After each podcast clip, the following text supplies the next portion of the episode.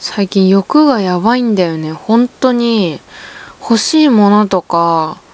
あのー、前まではやりたいことの方が先だったの。でも最近もう欲しいものがなんかえぐくて買い物ばっかりしてるんですよ。で何をね買ってるかっていうとまずなんかこの前9点っていうアプリでさメガ割っていうのがあったんですよ。でそれでめちゃくちゃもうなんかビールとかから始まり Windows とかあそれはなんか大学でいるかなと思って買ったんだけどなんかね MacBook がね使えないのってあれなんで？ああいうもんなの？なんか。結構さあのあパソコンといえば Mac だろうと思ってさ Mac 買ったらあ Windows しか使えませんっていう感じでさええええー、ってなっちゃう大学生とかいないのかなって思うんだけどどうなんだろう？なんで Windows しかダメなんだろうって思うんだけど、まあ、別になんか iPad みたいな感じの安く買えたんですよ。2万円台くらいで買えてイエーイっていう感じで。でもともと MacBook お家にあったのでそれを使えたらよかったんだけどそれは使えずそれとシャンプーとアイボールとレチノール新しいやつとあと日焼け止めとマスクとパックとマスカラとヘアトリートメントとクリームと朝洗顔のジェル洗顔料買ったんですよね。でそれでなんか多分に 4, 4, 4万とかそあもう言いたくないね。なんかもうあーもうなんかそれがねやっとあと1つを残してあとファンデを残して全部届いたの。なんか偶然全部クリームも何もかもなんか使い切るタイミングで目代わりが来たからあのよしラッキーと思って買ったんだけどだから必要なものであるのっていう私今必死に弁解してるんだけどちゃんと必要なものなんですよ。でもあのちょっと買いすぎたなっていうのはありつつまたメルカリを開きましてあのメルカリがやばい今見たら欲しいトイカメラがそうカメラばっかり買ってんだけどカメラが今200円値下げされた。うわーやばいな。なんかねカメラばっかり買ってるんですよ最近。なんかカメラといってもあの子供用のおもちゃのカメラ。あの、ちっちゃい本当に手のひらに収まるくらいのデジカメの子供用カメラを買っててそれがなんかあのピンタレストっていうアプリでいつも欲しいものとかあの書きたいものとかをこうバーって見てんだけどそれ見てたらなんかカメラが出てでカメラもなんかいつもレアなトイカメラとか欲しいやつ全部リストに上げててでその中でさそのちっちゃいデジカメがあってうわめっちゃ可愛いじゃんこれと思って調べたらメルカリにめちゃくちゃ出品してあってでしかもなんか意外と安かったの。これこれいくらだっけな？ね。私が買ったやつは安かった。千円なんかね1000円1000円くらいだっけな。えー、っとくらいあ2200円でした。全然1000円とかじゃなかった。2200円でなんかもうなんか出品者の人がおまけでもう一箱つけてくれてなんか開けたら一つおまけで使ってくださいって言われたんだけど別に1個でよかったんだよね。だからああちょっとあのどなたか欲しい方いらっしゃいましたら言ってくださいみたいな感じで。なんかザラのネイルとかさラキスタの自由帳とかさ意味わかんないもんばっかり買っちゃってもうどんながどうしようもない。もうバイクもねブンブン言っちゃうよって感じでも今日はそんな欲しいものがあったらああってもうあの物欲がもうボンボコになってるのに隕石が衝突しますって言われたらどうしますかっていう話をみんなとしていきたいと思います。それでは始めましょう。Welcome to our home!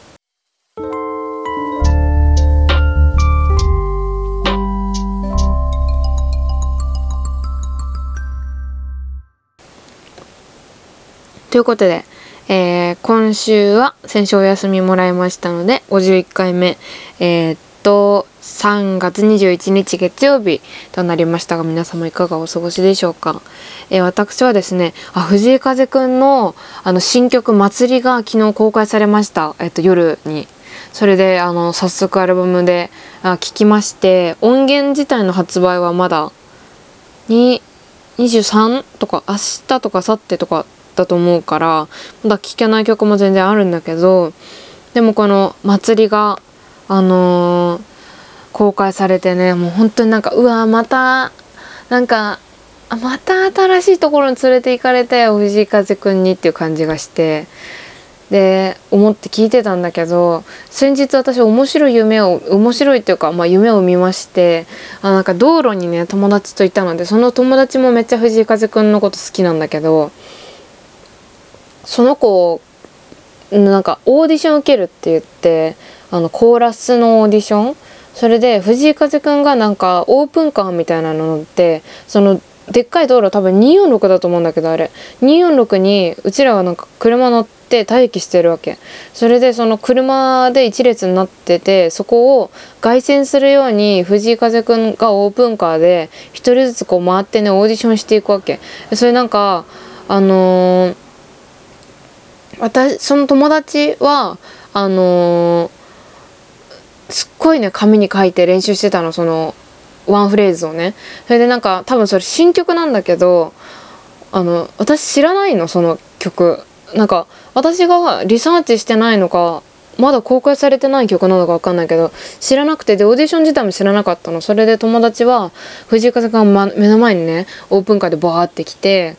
でその子も震えながらもう超緊張して藤井風くんのことも見れないみたいな感じでうつむきながら歌歌ったのね。そしたらなんか「うんオッケー」みたいな感じでなんかその子合格したのそれで「やった!」とかもう言えないくらい緊張しててそれなんか私もさちょっと歌をさ、あのー、勉強してた時があるからさ結構歌唱力にはさちょっとさよしやりたいなと思ってあの藤井風くんにその場でね直談判して「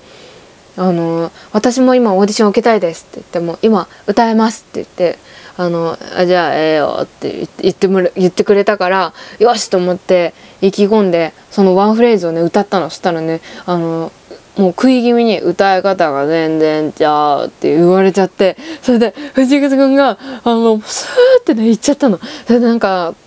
なんて言うんだろうなあのあんまり歌のこと勉強してない子たちとかももうどんどんどんどんあの合格していくのに私だけ落ちたの一人だけ落ちてもうめちゃくちゃ悔しくてその子たちが招集されたスタジオがあったのでそこなんかみんなぞろぞろ行くんだけど私も悔しすぎてその中に潜入してもうガラス越しに見るのとかも悔しいから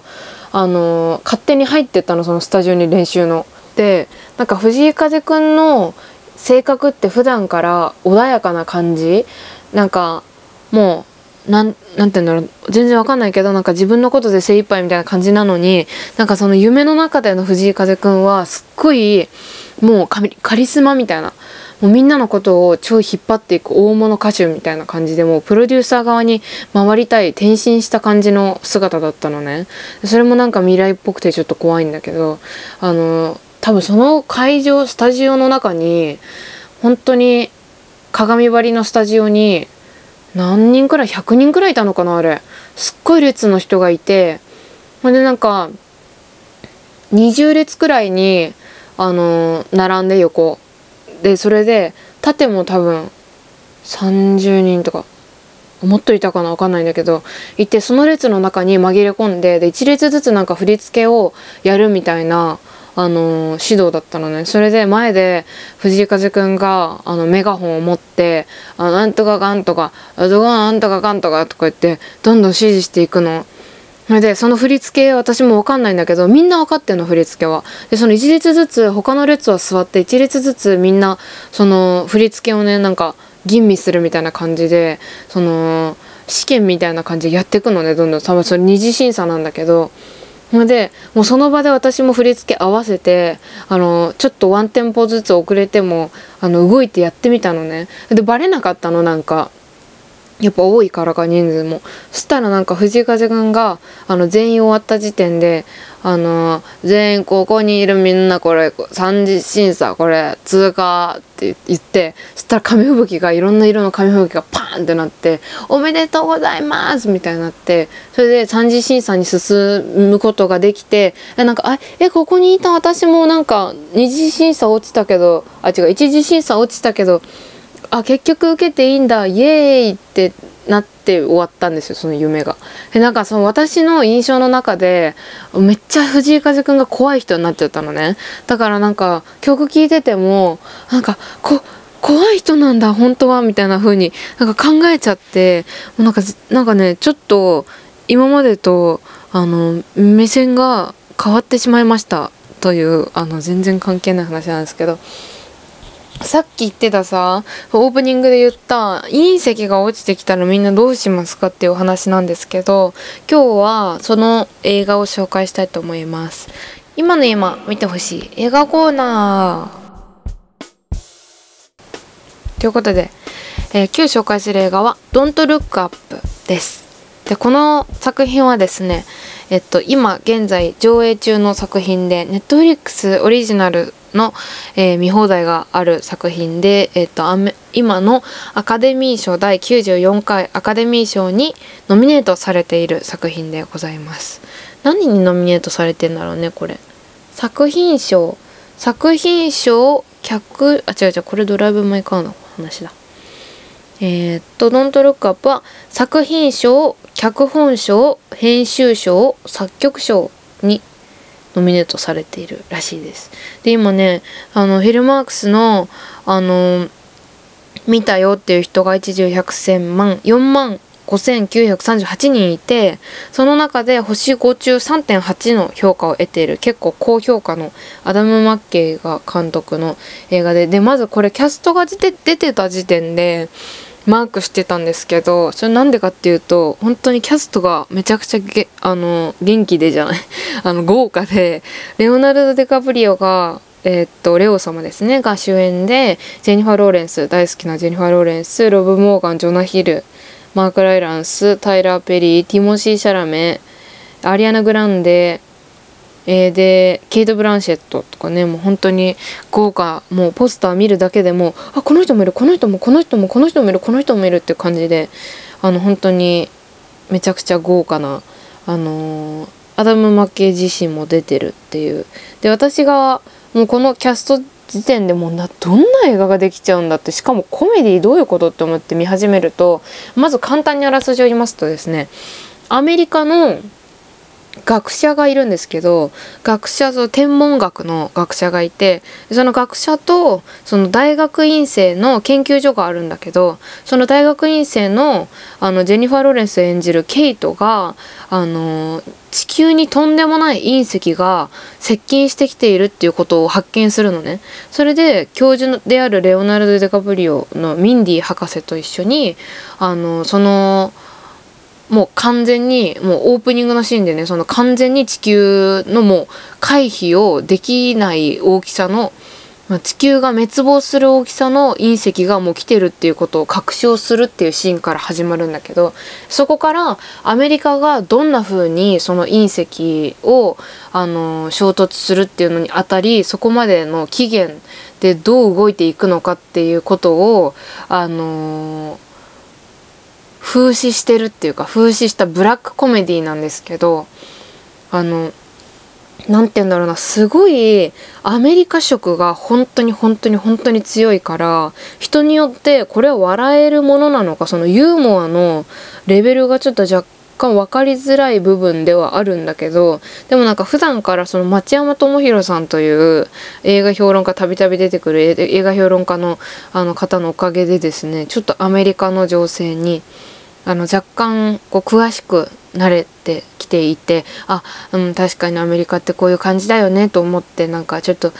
やりすぎだぜって思ったりするところもあって私はすごい楽しめたんですけどそのまずケイト・ブランシェットがあの女性大統領なんですよね。そのなんとなくバイデンっぽいななんとなくトランプっぽいなみたいな感じの動きがあったりとか共産党そのなんか政党の感じとかあとなんかアップルのあの最先端技術を持つ会社とあの大統領がどう動いてるのかとかメディアだったらニュースキャスターとかがどういうふうに報道するのか。例えばもうさ教授が隕石があのもうすもう地球が滅びる隕石が今近づいてますって言ったらその「え分かりました」ってすぐさ報道もう緊急事態です。皆さんもう死にますみたいな感じでさあの言うわけないじゃん。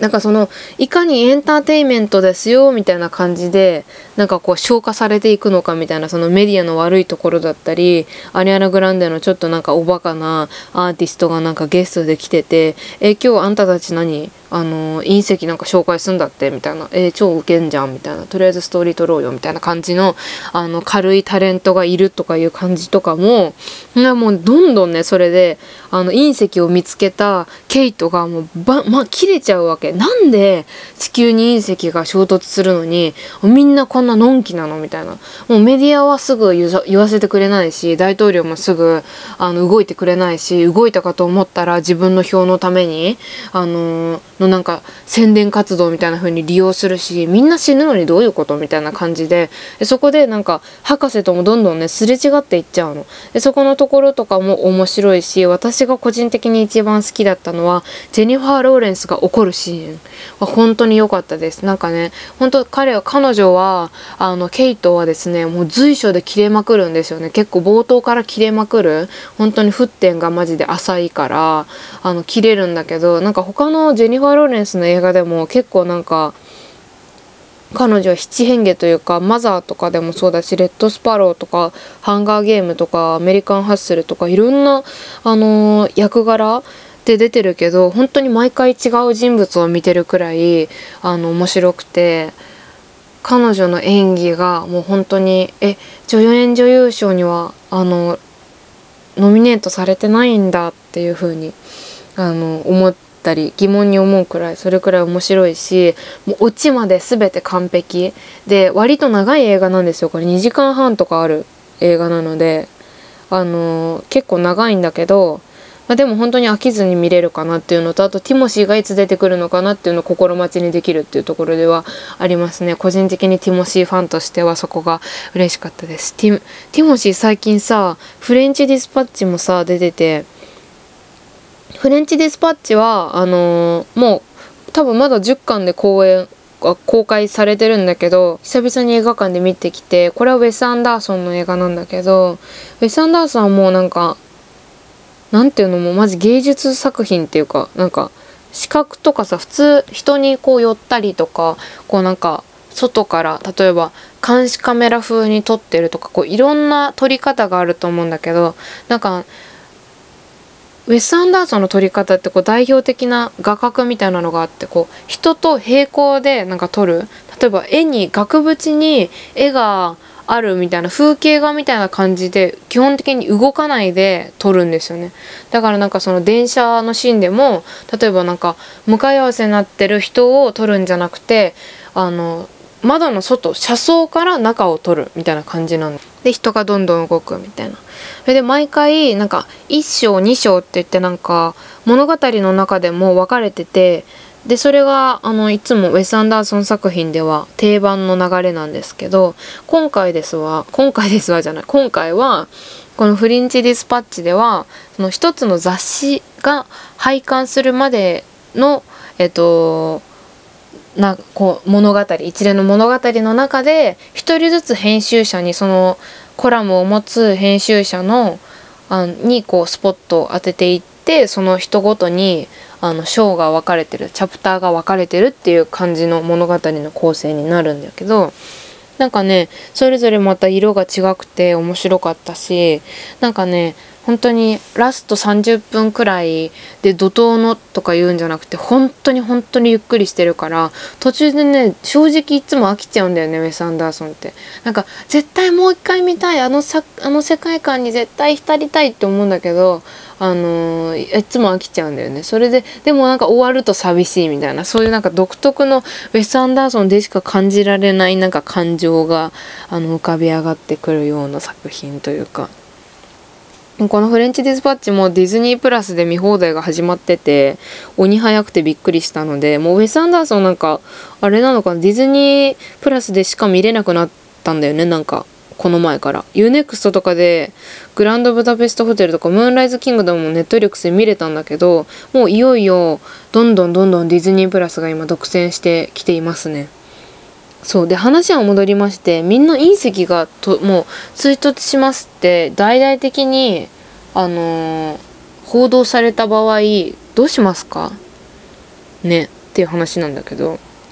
例えばさ私みたいにさ欲しいものがあったとしてもさその欲しいものが届くかどうかも分かんないじゃん。その届ける人がさあのもう仕事辞めても自分の楽しいことに行っちゃったら届かないわけだからあなんかでも美味しいもの食べるとかだよね。でも相場は。だから私どうしようかな。隕石。多分あと何日かあるかによるよね。この映画の場合な1ヶ月くらいだとそんななかったかな。多分そんなないよねでも。そんな避けられないよね。えー、どうしようかな。3日くらいだとしようかじゃ例えばね。3日くらいかどうしようかな、まとりあえずなんか買い物するって言ってももうお金とかどうでもいいし多分無法地帯みたいになるでしょ。だからうんどうしようかな。えー、とりあえずなんかステーキ食べたくない。ステーキ食べたいし。あとなんかじゃがいも食べたい。なんか私すっごいじゃがいも好きなんだよね野菜の中で。じゃがいも食べたいしあとなんか全然もうなんかそういうの気にしないでなんか吐くまで食べたいよね。吐くまで食べてなんか夜中にカップラーメンとか食べたいしあとなんかそう倫理をぶっ壊してもうなんか寝ない寝ないでもなんか夜とかも花火持ってチャリこぐみたいな。なんかあの本当はやっちゃいけないようなことなんかしてもさいいわけじゃん。だからあのー、そういうことしたいよね。あいいじゃん。花火持ってさなんか燃やすみたいな。人に迷惑かけちゃいけないか。道徳心は失わない方がいいのか。あ難しいな。隕石か。うーんどっか行くっていうのも多分無理でしょ。なんか人がごった返してさもうなんか隕石が落ちてくるんだみんな死ぬんだみたいな感じでパニックになってるところには絶対行きたくないんだよね。だからもうチャリでできる限りもうなんか森みたいなとこ行ってあの慣れないことしない方がいいのかな。やっぱ家いたいか家好きだから。家いたいは家います。家いて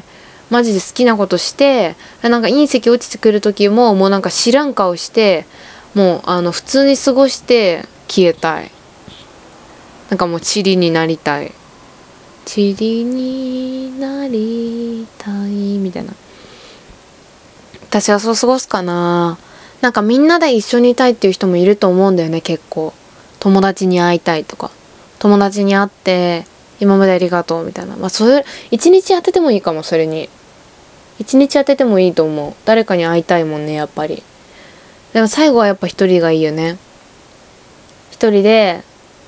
なんかみんなとなんかグループツアーしてみたいな。結局誰かといるんかいみたいな。えグループツアーしてなんか「えー、もうなんか終わりだね」みたいな「結構早かったねうちら」みたいな感じで。もうじゃああの今何何食べてんの？今。えまたステーキ食べてんの？もうみたいな感じで。えもう酔ってもうベロベロじゃん。今から。うちらみんなでチリになるんだよ。みたいな。ね、みんなでもチリになっちゃえばもうアルコールも関係ないじゃん。みたいな感じでさボーンみたいな。それがいいよね潔くて。みんな家にいよマジで。パニックになるだけだもん。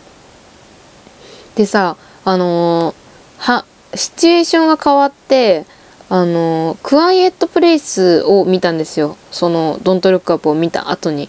でそのクワイエットプレイスの場合は急にあのー、地球外生命体がこう隕石みたいな感じでねボーンってきてそれでなんかでっかいクリーチャーがモンスターがあの人を蹴散らしまくるんですけどその中で音を立てすごい音に敏感なんですよねそのモンスターが。こう音を立てないで生存していく家族の物語なんですけど「クワイエット・プレイスは」で第1作第2作と出てて第2作をこの前見たんですよね。初めてあのワウワウで放送されてたので見たんだけど、まあ、すごい面白くてでそのよくさバイオハザードとかだったらその世界でどれくらいの規模でそのゾンビウイルスが起こってるかっていうのを報道されると思うんだけどでもこのクワイエットプレイスの場合は世界のどこにまで被害が及んでるかとかそういう報道画面みたいなの一瞬たりともね出ないんですよ。で家族がどうその逃げ惑っていくかその近いあの近況のことしか出ないのねだからその部分が新しいなと思ってすごい面白かったですだってさそこってえなんか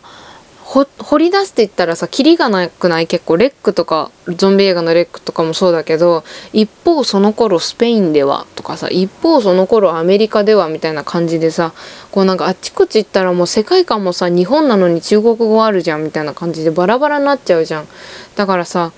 近況のもうこともう家族のことだけにフォーカスを当てるっていう家族が生き残ることだけにフォーカスを当てるっていうのは新しい今までなかったあったようでなかったなっていう感じがしてでよりなんかどう自分なら生き残るかなっていうのを思ってなんか、まあ、例えばそのモンスターでもゾンビでもこの場所から果たして動くべきなのか動かないべきなのかっていう判断ってあると思うのね。だからそれの場合自分はどうするのかっていうのを思って、まあ例えば、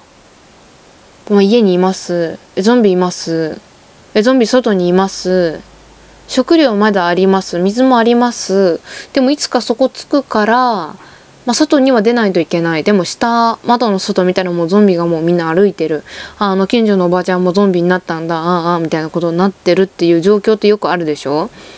で、その時にどうするかだよね。自分はもう餓死するまで家にいたいって思うわけ。でも実際は戦わないといけないって思って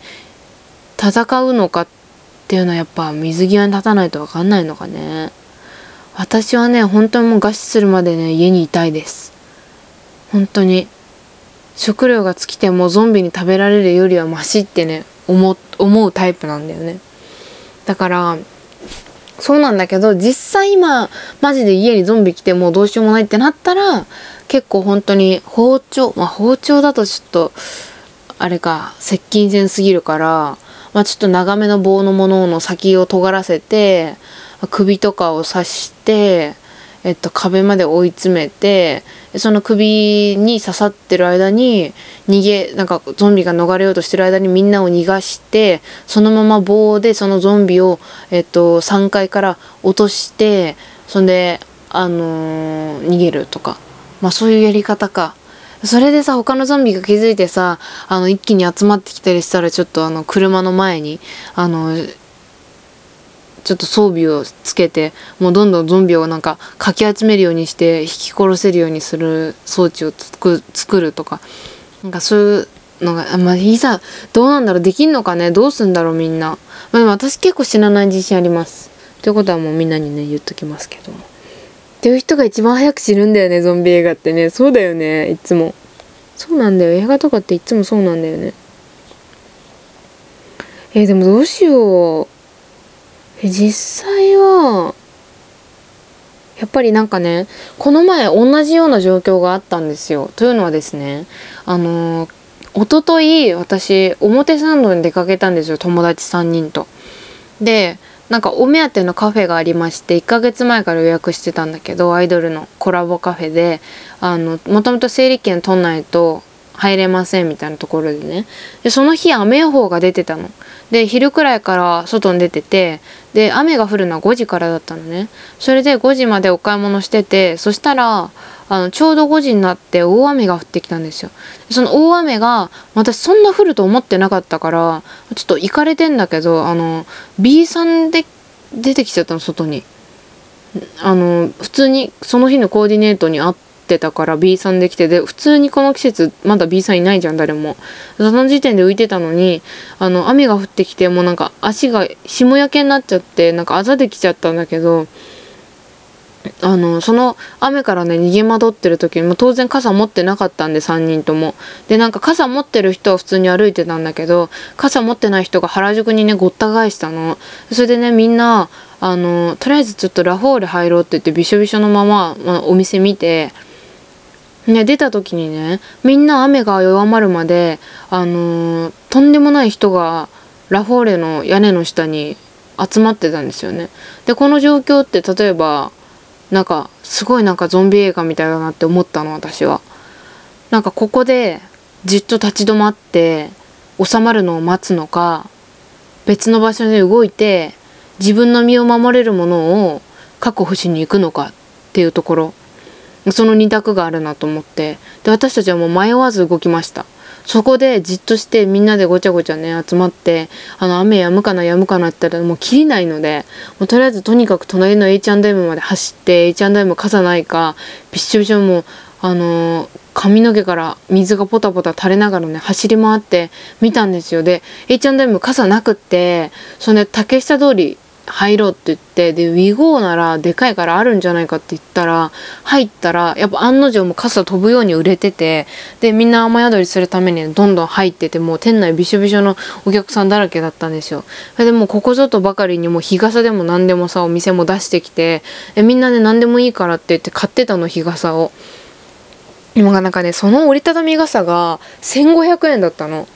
でなんかよくあるじゃんゾンビ映画とかでもさ物資だけめっちゃ高くなっていくみたいな。それであの、人同士のさ抗争が起きるみたいなことってよくあるじゃん。うちはこの値段でしか販売しないみたいな。こんな状況なのにそんなこと言ってる場合かよ。そんなの関係ねえだろみたいなさ。よくあるでしょそういう構想って。そういうのがなんかもう起こりかねないみたいな。それすごい私も本当にそういうなんか映画のというかそういうのすぐ考えるの好きだからさ。うわ本当になんか今究極の選択迫られてると思って。もう友達ね迷ってたの。今ここでこの1500円の傘を買うべきかれてでも他の店で安いものを探すべきかっていうことをあのー、話し合ってね。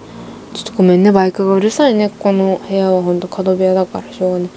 それで、あのー、話し合った上でもうここで1500円の傘を買うべきではないっていう結論になってもうとにかく濡れてもいいから2人はちょっと中で待ってて私外見てくるからって言ってもうそれがもうさ映画みたいじゃない？めちゃくちゃ。それであの見てくるからって言って買えそうなねお店をこう見てで潰れかけの薬局があったんですよ。もう現品。